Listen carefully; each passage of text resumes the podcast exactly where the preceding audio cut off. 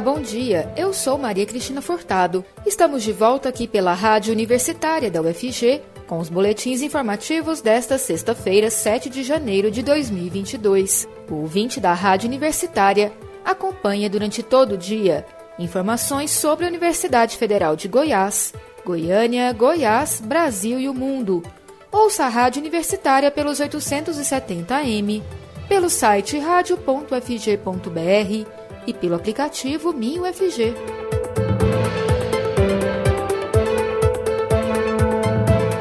O município de Aparecida de Goiânia registrou nesta quinta-feira a primeira morte por Covid-19 causada pela variante Omicron no país.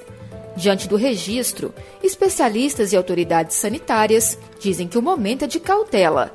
As análises citam a necessidade de observar as características da nova mutação os números contabilizados e a rede de proteção já disponível contra o vírus. A morte foi de um morador da cidade de 68 anos. Tinha doença pulmonar obstrutiva crônica e hipertensão arterial. De acordo com a Secretaria Municipal de Saúde, o paciente teve contato com outros casos, que a secretaria já havia confirmado como infecção pela variante. O médico infectologista Marcelo Dyer afirma que o crescimento dos números de infectados tem sido exponencial, o que de fato causa espanto. Em Goiânia, as testagens da prefeitura tiveram um salto de resultados positivos. A média semanal de casos confirmados estava em pouco mais de 6% no fim do mês de dezembro. Subiu para 10% na semana passada e, nesta quinta-feira, ficou em 17,3% em dois postos do serviço. Apesar do aumento, Dyer destaca que, diante do que já foi observado em outras variantes e do sistema de vacinação, a ampla maioria dos casos seguirão apresentando formas brandas da Covid-19, mas ressalva que casos graves irão acontecer. Para o médico infectologista e consultor da Sociedade Brasileira de Infectologia, Julival Ribeiro, mortes por esta ou por outras variantes não são sinais de que as vacinas não tenham eficácia. Ele explica que o caso específico de Aparecida de Goiânia era um paciente idoso e com comorbidades, e que, assim como as demais vacinas, algumas pessoas não respondem tão bem ao esquema vacinal. Antes de adoecer, o homem teve contato com outro morador da cidade, diagnosticado com a infecção pela variante. Segundo a Secretaria de Saúde de Aparecida, outro caso de contato com o homem está sendo acompanhado. O paciente está hospitalizado em tratamento da doença na ala de enfermaria. A confirmação do primeiro óbito ocorre exatamente 10 dias após a declaração de transmissão comunitária na cidade. Até o momento, dos 2.386 sequenciamentos realizados na cidade, 55 casos foram de Omicron. Conforme afirma a gestão, como a transmissão da variante já é considerada comunitária, não há mais necessidade de monitoramento de outros contatos.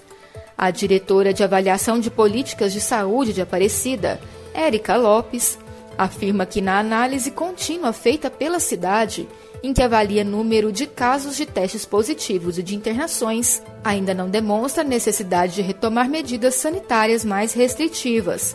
Porém, ela destaca a necessidade de cuidados individuais básicos, como a vacinação e o uso de máscara. Um dos sintomas do aumento de casos de Covid-19 está sendo a alta procura pelos postos de testagem. Nesta quinta-feira, os dois pontos do serviço feito de forma ampliada da Prefeitura de Goiânia registraram filas. No primeiro dia da ação, os locais realizaram cada um mais de mil testes. O resultado, como já foi citado, foi de média de 17,3% de casos positivos. Diante da demanda, a Secretaria Municipal de Saúde da capital decidiu aumentar para três o número de pontos de testagem. A medida passa a valer a partir de hoje, com 1.200 testes disponíveis à população em cada local. O atendimento precisa ser agendado pelo site da Prefeitura. A procura pela testagem em Goiânia subiu 157% de dezembro para janeiro deste ano. A média era de 700 testes por dia, mas chegou a 1.800 por dia esta semana. A testagem é realizada em pessoas a partir de 5 anos e tem como objetivo promover o isolamento social de quem tem resultado positivo para a Covid-19, mas que não apresentam sintomas. Para o infectologista Marcelo Dyer, além da vacinação contra a Covid-19, as orientações seguem sendo pela manutenção de protocolos de prevenção, como o uso de máscara e atenção ao distanciamento social. Para o médico, explosão de casos neste momento terá repercussão daqui a uma ou duas semanas e pode ser que leve à superlotação dos ambientes hospitalares também. E a cidade de São Paulo vai exigir passaporte da vacina para todos os eventos. Shoppings e restaurantes também farão parte da ação. Vamos saber mais sobre isso com a repórter Eliane Gonçalves, da Rádio Agência Nacional. A partir de segunda-feira, todos os eventos da capital paulista vão passar a exigir o passaporte da vacina. Até agora, o comprovante de vacinação era exigido apenas para os eventos com público acima de 500 pessoas. Segundo o secretário de Saúde do município, Edson Aparecido, a decisão foi revista com o crescimento do número de casos de Covid-19, o que tem sido explicado pela presença da variante Ômicron nós estamos fazendo essa alteração em função do quadro epidemiológico que a cidade vive hoje. Enquanto persistir esse quadro epidemiológico de ascensão da Ômicron na cidade, nós então vamos exigir para qualquer evento a necessidade da utilização do passaporte. Só nessa quarta-feira, 53 mil pacientes procuraram os serviços de saúde com sintomas respiratórios. Com o aumento da procura por atendimento, a Prefeitura também decidiu que, a partir do próximo final de semana, todas as unidades básicas de saúde e as unidades de assistência médica ambulatorial passam a abrir aos sábados. O comprovante de vacinação passa a ser obrigatório a partir da próxima segunda-feira e a exigência vale para shopping centers, cinemas cinemas e restaurantes. Da Rádio Nacional em São Paulo, Eliane Gonçalves.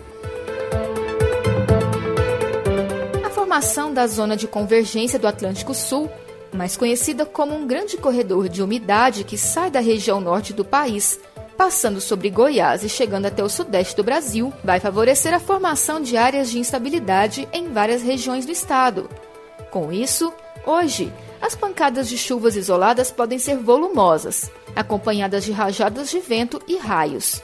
Para Goiânia, haverá variação de nebulosidade, sol com pancadas de chuvas isoladas, temperatura máxima podendo chegar aos 28 graus e umidade relativa do ar variando entre 60% e 95%.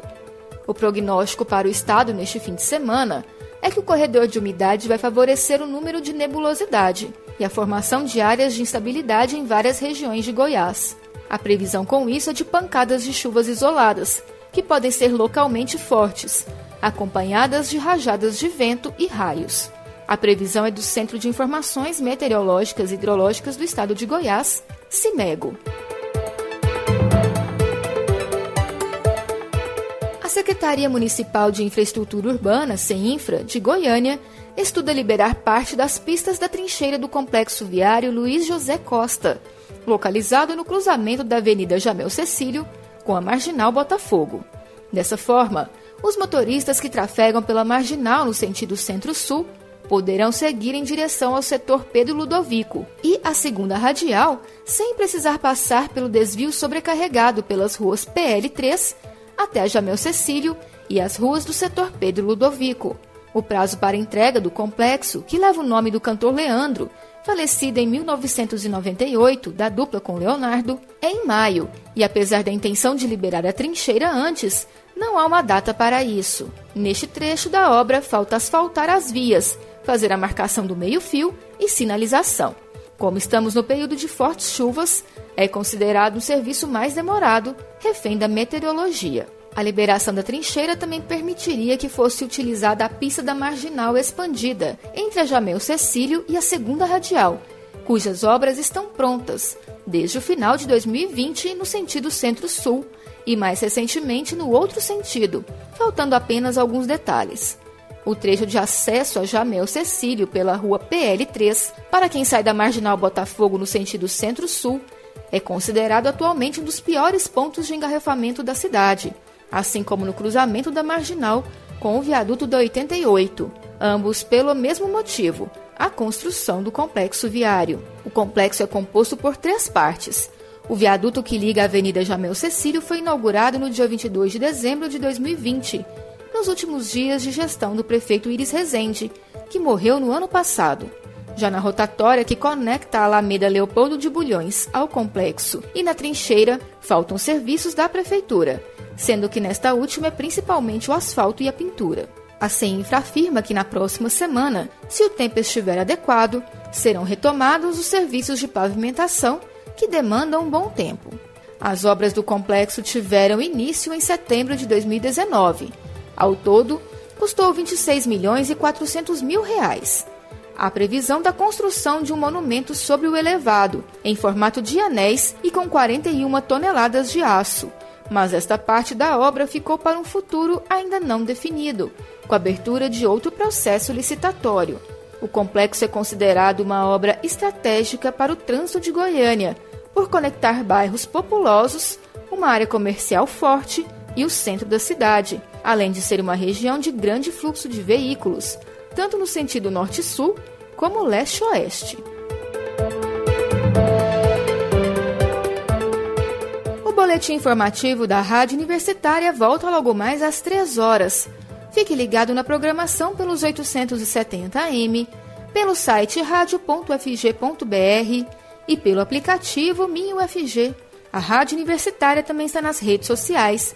Siga a rádio no Instagram e no Facebook e não deixe de conferir os informativos em formato de podcast pelas redes sociais e nas principais plataformas digitais de áudio.